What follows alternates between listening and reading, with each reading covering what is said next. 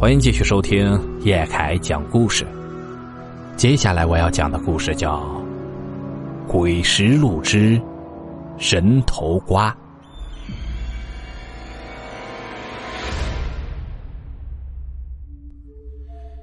事情发生在一九八九年。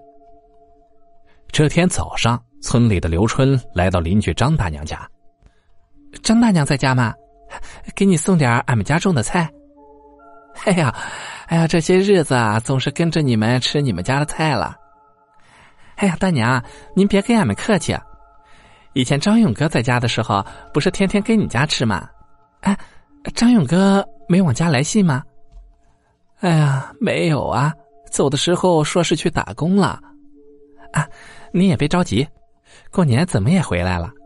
啊，大娘啊，你家那是种的什么瓜呀？那个瓜怎么长得像个人脑袋呀？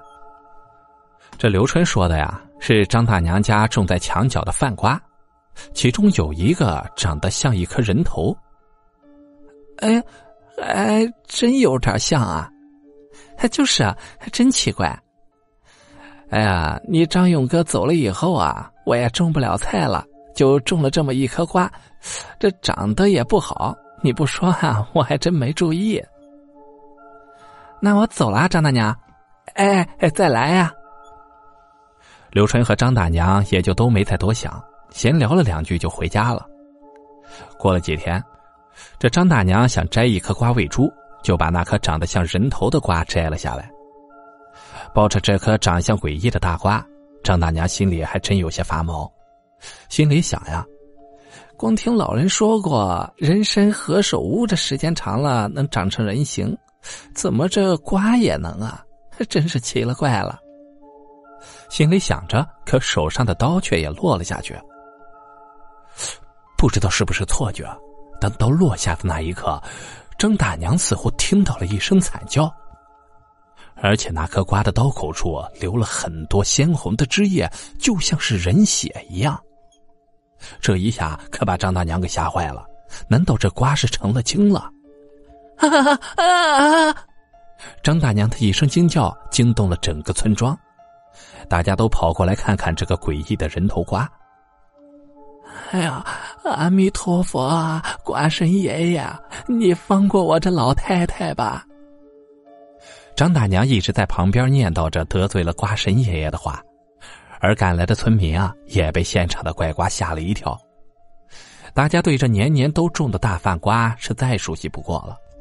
可谁见过这样恐怖诡异还会流血的人头瓜呀？哎呀，这个瓜是个妖孽吧？呃，得快点把它除了，要不得出大事祸害了全村人呐！这村里有几个胆大的，就马上拿起了农具，要去把那颗瓜给刨出来。可当把那颗瓜连根刨出来以后，大家却惊呆了。在那颗瓜底下埋着一具男尸，看来已经死了很久了，不知道为什么一直没有腐烂。大家觉得那个死尸的表情跟那颗诡异的人头瓜一模一样。后来啊，警察拉走了尸体，经过一段时间的调查，原来啊，张大娘的儿子张勇就是杀人犯，他杀害了一个外地来拉石头的小商人，埋在了自己家的墙根下。因为害怕出事儿，就跑到了外地躲了起来。好了，故事到这里啊就结束了。感谢您的收听，咱们只听故事，切勿迷信。如果你喜欢叶凯的故事，请帮忙订阅加关注。